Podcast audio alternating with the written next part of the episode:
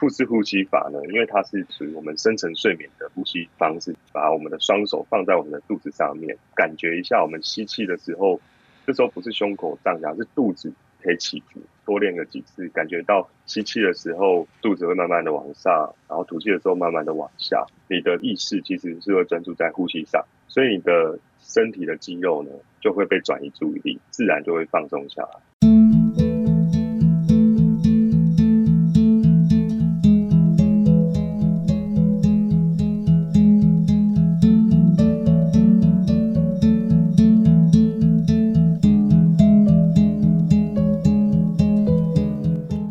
朋友我们今天呢，在节目中要为大家带来一本我觉得非常重要，要提醒大家怎么样让自己更健康的书。这本书呢是。内脏疲劳修复全书，哇！你知道你的内脏有多疲劳吗？今天我们就来检视一下自己。我们邀请到的是台北医学大学附设医院家庭医学科主治医师陈佑达陈医师，透过 LINE 的连线来进行访问。嘿，陈医师您好。好，吴主持人好，听众朋友大家好，我是佑达医师。哎，我好像是第一次听到内脏疲劳这四个字，哎，什么叫做内脏疲劳？是我们的心肝脾肺肾都很疲劳吗？其实内脏疲劳这个是日本用语啊，在日本人他们生活压力比较大，其实台湾在都会区也也是有这样的一个情况，那他们常常就会呃形容说哦自己内在很累的这种感觉，就叫做内脏疲劳。比如说像是上班族早上起来会觉得全身沉重又无力啊，或者是有这种想吐、恶心的感觉。或者是这样无精打采、缺乏活力，没办法应付一整天的这个日常生活工作，嗯，哦，这些都可以叫做内脏疲劳。尤其是星期一特别疲劳，对不对？有周一症候群。这个心理方面也是会影响到。这个内脏疲劳修复全书里面呢，它有个专有名词，像刚刚讲内脏疲劳，其实它有提到内脏失调，还有内脏失调导致。全身疲劳这个部分，稍微跟我们说明一下喽。顾名思义，吼，这个内脏失调就是它原本该发挥的这个功能，却没有该发挥。比如说，我们肠胃道它就是来消化吸收养分的，哦，然后排除废物。那如果这个功能吸收上有问题，它也会导致我们营养摄取不良，然后导致疲劳。那如果是排毒排的不好的话，也会毒物累积，也会引起我们这个身体出现疲劳的一个情况。所以就是它应该要发挥的功能，要让它好好去发挥，这样就不会所谓的失调导致全身的疲劳这样子。嗯嗯嗯嗯，一般来说哈，身体里面的毒素，这个是比较属于中医我常听到的，西医也有这样的说法吗？其实有，因为我们从很多的这个指数啊，像我们抽血，西医通常都会抽血去检查嘛，去看这个呃内脏的一些功能哦，比如说正常那个就主要以肾脏功能来讲，我们常常有一些像 BUN、奎提宁这种测身体毒素的东西。那如果在洗肾的病患里面，我们常常就是说，诶，如果他累积毒素比较高的话，那我们就要考虑一些饮食方面或者是身体一些机能的一个问题。这些有些是可以用抽血去检测。得到这样子啊，这是比较客观的一些数据。嗯嗯，所以西医也有所谓的身体有毒素的这样的说法喽。是我们今天谈到的内脏疲劳，除了心肝脾肺肾之外，好像也包含了我们的大脑。哎，对，其实大脑它是我们这样，我们就是全身的 boss 啦。对，就是它掌管身体很多的这个器官。有点像机场的塔台一样啊，就是要掌管这个很多的飞机的起降嘛，吼，所以大脑基本上是最重要的一个器官。那这本书其实也有不止讲到大脑，还有就是说肠胃啊、肝脏啊，其实这都是全身系统性的，所以必须要呃有一些检测的方法，不管透过症状或或是行为来，民众可以日常生活中可以去评估。那如果有发现这个打勾的事项比较多，就代表可能身体就压力比较大，器官的这个负荷比较大。那就是要小心了，这样、嗯。所以，我们等一下呢，就要请大家来来做题喽。就是有有有哪个部分是符合你目前的状况的？那我先厘清一下。我刚刚一直说心肝脾肺肾，我们内脏很多的内脏器官嘛。可是在这本书里面，它没有办法全部都谈到，所以它比较是针对大脑、肠胃跟肝脏，是吗？对，它真的就是系统太多了。那其实那个日本人他们生活压力大，最常见的就是肠胃会不舒服。那大脑也是一个很重要、最主要的器官，所以他之所以会先把这几个重点抓出来，就是会从大脑。然后还有肝胆肠胃系统这样子先去分析。当然，我们从书上的文章里面看到，日本人他们比较多是肠胃的问题。那以您门诊的经验，在国内您在看诊的时候，是哪一类的问题比较多呢？其实，因为我本身是加一科，所以其实我们从零到一百岁都有遇到遇得到了，像像这样子。那我们在门诊中啊，其实看到年轻人压力过大，像。工作压力啊，日夜颠倒啊，搬家，或是最近家里有这个新生儿出生等等的吼，嗯、这个都会有这个状况。哦、那另外就是长辈来讲，他有这个衰弱。这是一个，也是属于一个症状，然后衰弱的症状有分口牙方面的衰弱，比如说牙齿健康不好，也会影响到。那这是肢体的衰弱以及认知的衰弱。大概我们去分析老人家，大概就三个方向的这个衰弱。认知衰弱有可能就会慢慢会变成失智嘛，吼。那肢体衰弱可能就会肌少症，容易跌倒等等的。那口牙衰弱也会影响到整体的摄取。所以基本上就是这本书之所以我会很推荐，是因为。它跟大家息息相关。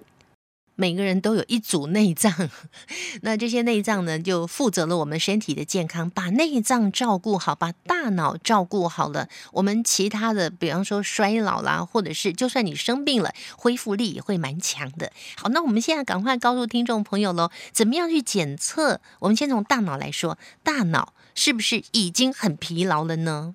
他如果从症状来看呢，吼，我们大概分症状跟行为。那症状来看，比如说大脑会影响我们的这个睡眠嘛，吼，所以如果入睡睡眠品质不好，这也是第一条。第二条就是说做事无法专心，容易有一些小失误。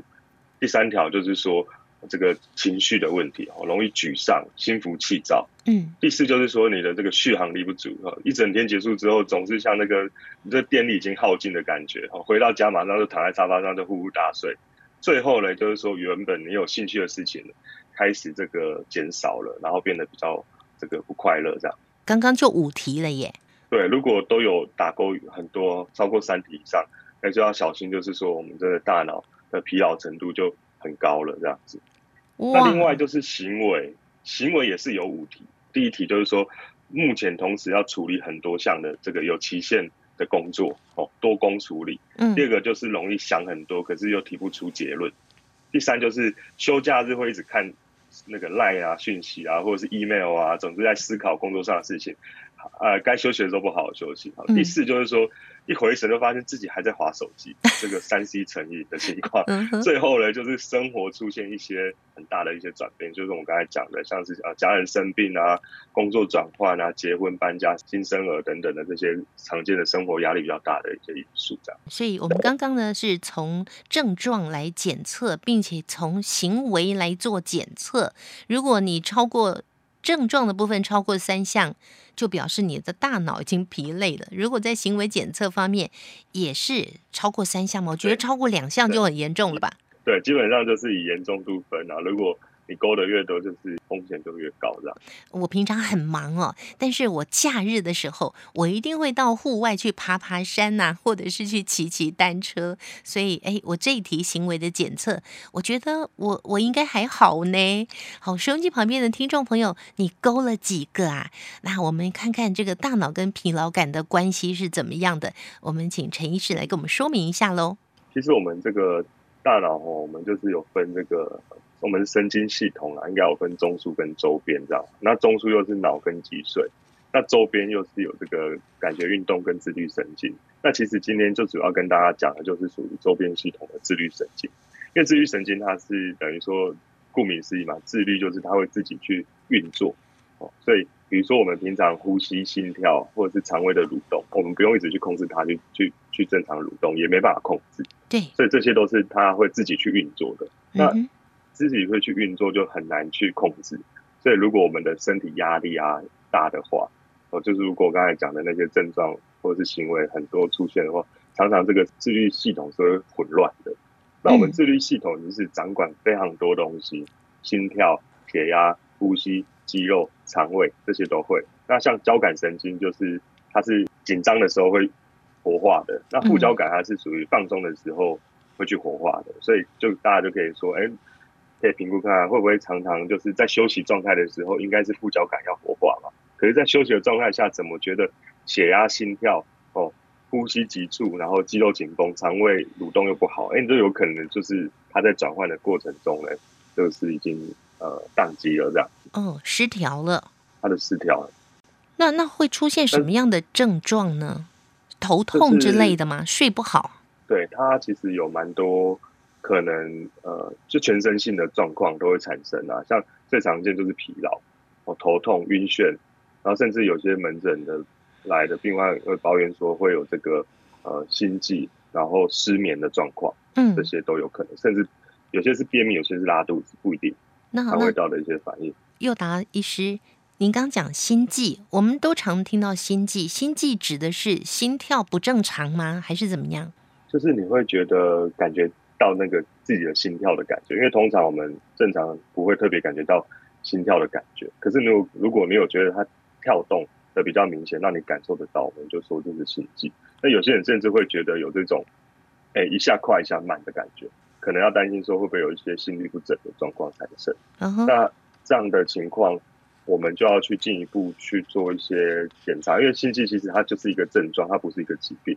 那背后导致心悸的原因有很多，包括像讲的呃心心率的问题哦，有可能跳太快或跳太慢，或者跳的不规则哦，或者是有甚至有一些内分泌也会引起到心悸，比如说甲状腺亢进啊这些的，或或者是都这些东西可能都先排除哦，不是心脏本身功能的问题。啊，也不是内分泌的问题，然后也不用因为一些物质的引起，像是咖啡因啊、哦茶这些引起，都把它排除以外，或者是女性更年期这些常见原因排除之后，我们才会把它归类在，哎，会不会是这个自律神经失调？然后我们要做一些呃呃，可能从生活做起重新再调整，然后导入一些这个放松的技巧给民众这样子。自律神经失调，我记得我小时候应该都没有听过这种病名啊，但是最近这几年真的是非常的夯哎，好流行哦。身旁好几个朋友被医师判定是自律神经失调，我大概也可以知道他们的工作哦，非常非常的忙碌，压力非常非常的大。所以那万一这个你是自律神经失调，我们就可以说这就是你的大脑疲劳喽。呃，应该说是。整个神经系统的混乱，然后一个神经系统的没有办法发挥它正常的功能，就像一开始我们讲的，它是一个器官的这个功能失常。它即便失常了，我们还是可以透过我们可以控制的方式来让它变得比较正常一点，就是一些放松技巧的导入。常见来讲，我们就是我每天都要呼吸嘛，吼，可是呼吸我们不会控制我们的呼吸，可是倒过来，如果我们要让我们身体进入一个放松的状态。我们倒是可以说试着从呼吸开始做起，这样子。那呼吸，你在讲呼吸的时候，大部分人说：“哎呀，谁不会呼吸呀？”但是我现在是要重新学一个怎么样自己控制呼吸的方法，是这样吗？对，其实它是透过这个正面的方式。我举例来讲，在办公室，哈，不一定要回家才可能做。比如说办公室，可能已经哦看着电脑，已经看了。一个小时了，已经觉得啊，这个工作效率已经在下降。其实这时候就要提醒我们，开始把我们的呃花一点时间，把我们的正念专注在我们的呼吸上面。那通常就是可以找个比较舒适的地方坐着，吼，让自己这个身体进入到比较放松的状态。那也许十分钟就可以了。那接着就是可以这个慢慢的把眼睛闭起来，用嘴巴或鼻子呼吸都 OK。那如果可以的话，我是建议就是还是用鼻子会比较好，因为鼻子会加热跟加湿这个空气，到我们呼吸道的时候会比较会比较舒适的。嗯、然后再来就是你要注意我们整个呼吸的这个呃流动的感觉哦，也就是说你可以感觉到你的空气是从鼻子进来之后到我们的嘴巴，经过我们的嘴巴之后到我们的这个呃胸部或者是我们的肚子去起伏这样子。那当然，我有时候会比较建议，就是我们用腹式呼吸法。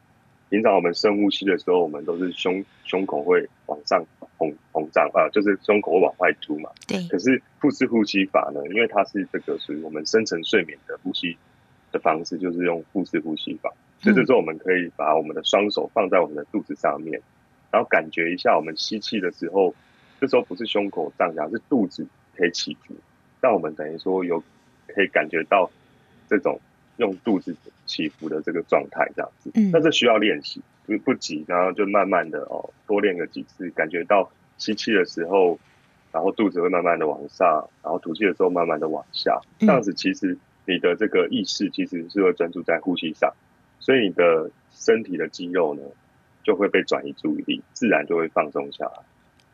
您您在门诊间去建议病人这么做的话，效果都是不错的吗？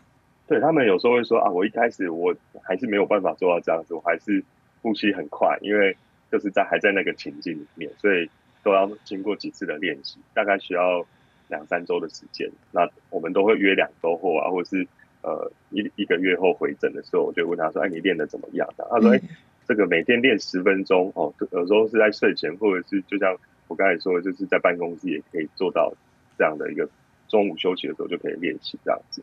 他们就会发现，就是在这过程中如果没有教他这些放松技巧，就是说啊，你回要你要放松，你要放松，其实大部分人都不知道怎么去去做到放松这件事情。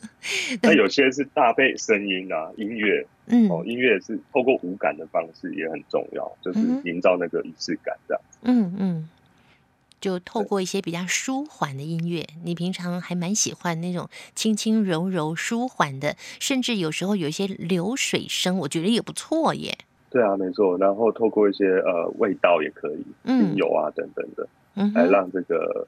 身体可以进入到比较充电的状态，所以刚刚您说的这个用呼吸的方式，我们控制自己的呼吸，用腹式呼吸法。可是，一般不习惯的朋友们，你可以慢慢练习，因为一定有一天会到位。我刚开始我也不知道。腹式呼吸法要怎么做？但是后来我成功了，甚至我经常也习惯这么做。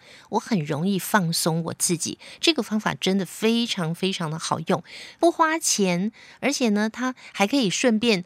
按摩你的内脏，我觉得还不错耶。那有些人像我一开始在做这个练习的时候啊，就跑出一些什么想法，比方说啊，明天的访问我还没有跟跟医生再 check 一下。哦，那那等一下我我我做完什么事情，我需要去做什么，或者是啊哪一通电话还没有打，就会有一些事情就从脑子里面冒出来。这时候我的脑子就不安静了。那我可以怎么做呢？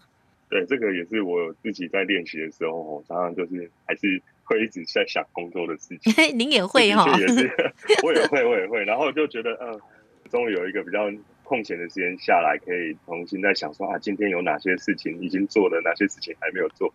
那这个慢慢的，我们这个呼吸频率又增加，又回去了。就是，哎，虽然是静坐的状态，可是呼吸频率又增加。所以这时候其实要慢慢。察觉到自己的这个意识涣散之后，也要慢慢再把它专注到呼吸上面。那当你专注到呼吸上面的时候，就是等于说是在用你的注意力在控制呼吸。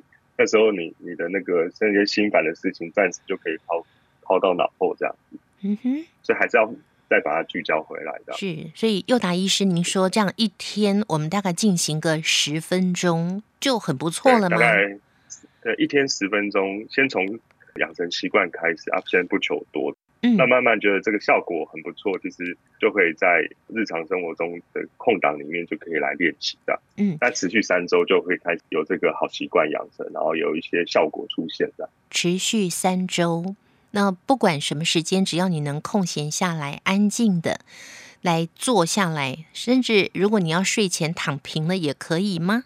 对，睡前就是舒服的地方，不管坐着、躺着都可以。然后开始觉得工作效率差的时候，其实就要开始。运用这样的方式，让自己的血氧啊，或者是整个自律神经啊，再重开机一下，这样。我觉得这个方式真的很简单哦，但是你要不断的练习，因为不会一次就到位，所以试试看，它的效果相当的好。谢谢陈佑达医师带着我们来检测我们的大脑有没有疲劳。那在星期天晚上九点十分，汉声广播电台听见阳光的心跳节目，陈佑达医师除了带着我们来检测我们的肠胃有没有很疲劳之外呢，也要再提供一个很简单的方法，让我们在平常就可以保养身体、保养大脑哦。今天节目就进行到这里了，我们下次见，拜拜。